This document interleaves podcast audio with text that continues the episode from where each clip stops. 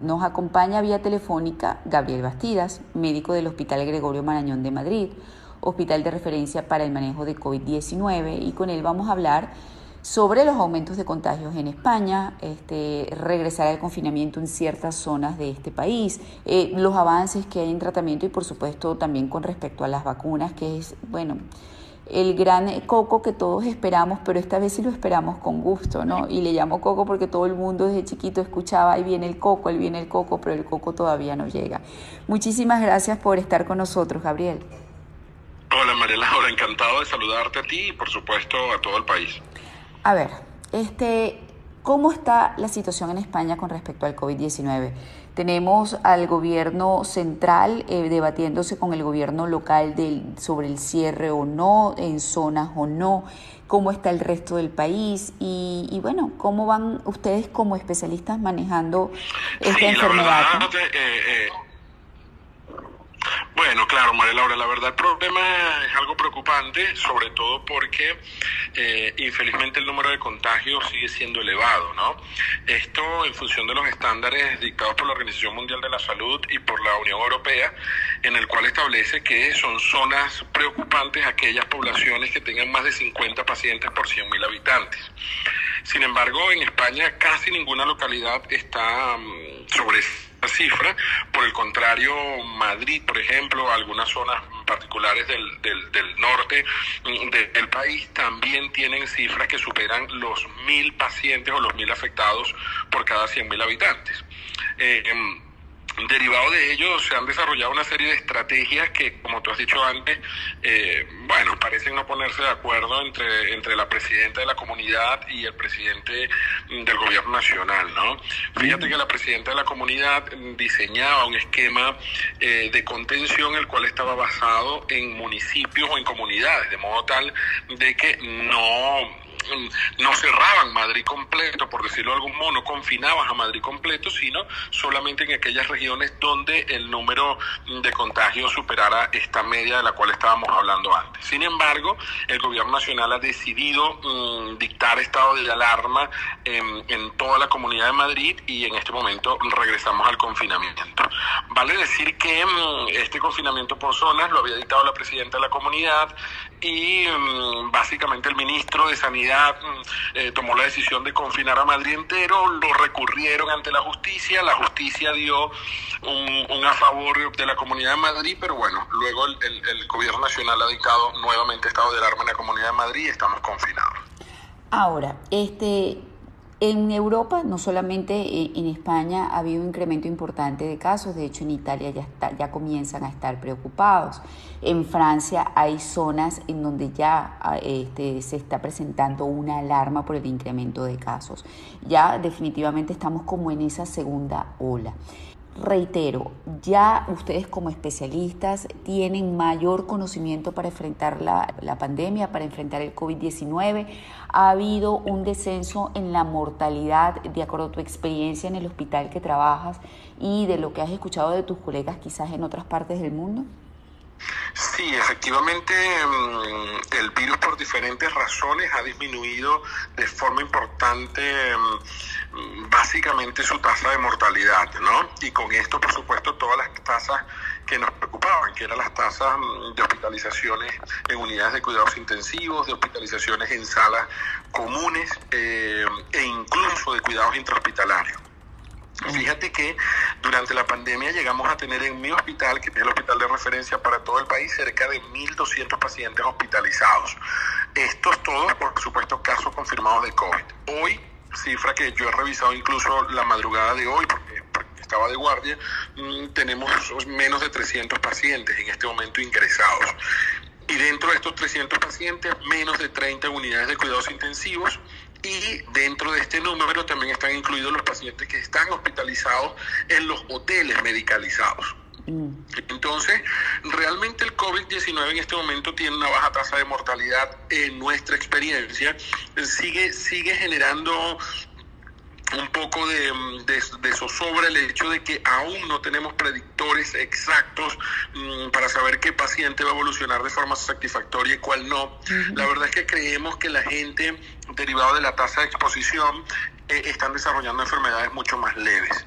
Fíjate que eh, durante la pandemia veíamos pacientes que llegaban francamente en muy malas condiciones, mm, muchos de ellos con insuficiencia respiratoria. Importante, esa no es la situación actual. ¿Tú te refieres a carga viral, a que vienen como han aprendido, entre comillas, medio a protegerse? La carga viral es mucho más baja y por eso se complican menos. Sí, probablemente una de las razones es esa, la, disminución em, de la carga viral entre los contactos. La segunda razón posiblemente sea mm, derivado de tanta exposición. La tercera es la depuración natural que ha tenido el virus. La cuarta es el tipo de cepa que está circulando en este momento mm, en España.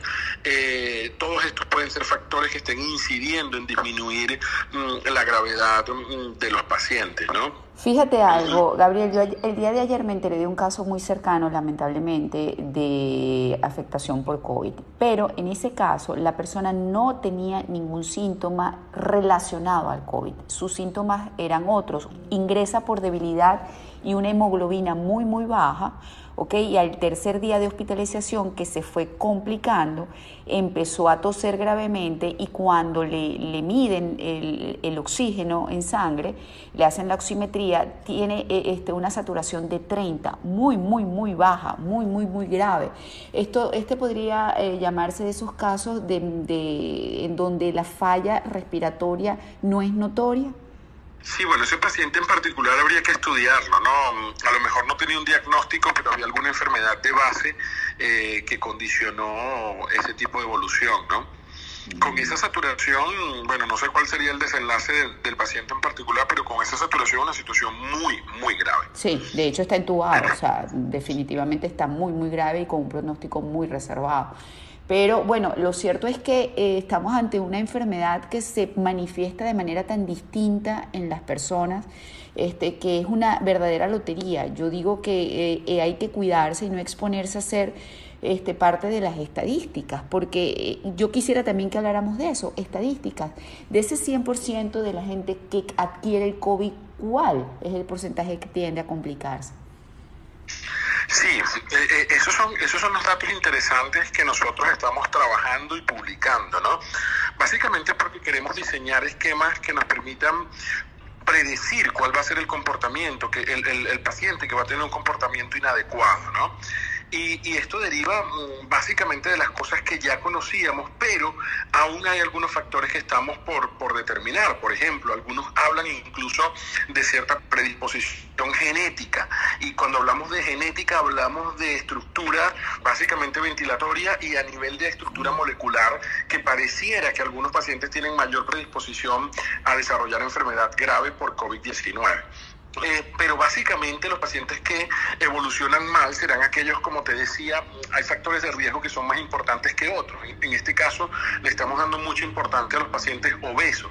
Mientras el paciente tenga un índice de masa corporal mayor, mayores dificultades tendrá para ventilarse y estos pacientes tienden a hacer procesos respiratorios mucho más graves. Pacientes diabéticos, pacientes con enfermedades oncológicas o tratamientos inmunosupresores pacientes con cardiopatías eh, que generen eh, alteraciones estructurales en el corazón, eh, por supuesto también aquellos pacientes que tengan alteraciones estructurales del, del, aparato respiratorio, quiero decir los hepóticos, los pacientes que tengan esas patologías enfisematosas por supuesto que son pacientes que también tienden a evolucionar peor, ¿no?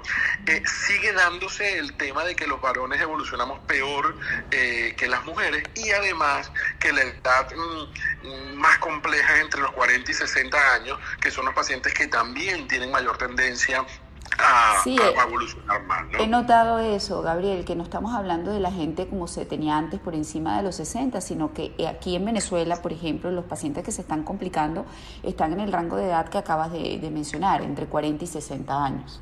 Sí, incluso yo revisaba la estadística de los 30 pacientes que tenemos en, en, unidades de cuidados intensivos y más o menos su edad ronda en este promedio de edad, ¿no? Uh -huh. Y bueno, hay también diferentes explicaciones de ello. Algunos consideran que es que se están infectando, se están contagiando más las personas jóvenes, porque bueno, evidentemente son las que están más expuestas en este momento. Mm, sin embargo, eh, los predictores son en esas edades, en ese sexo y con ese comportamiento. Cuando revisa sus índices de masa corporal, eh, por supuesto tienen índices de masa corporal elevados. ¿no? Ok.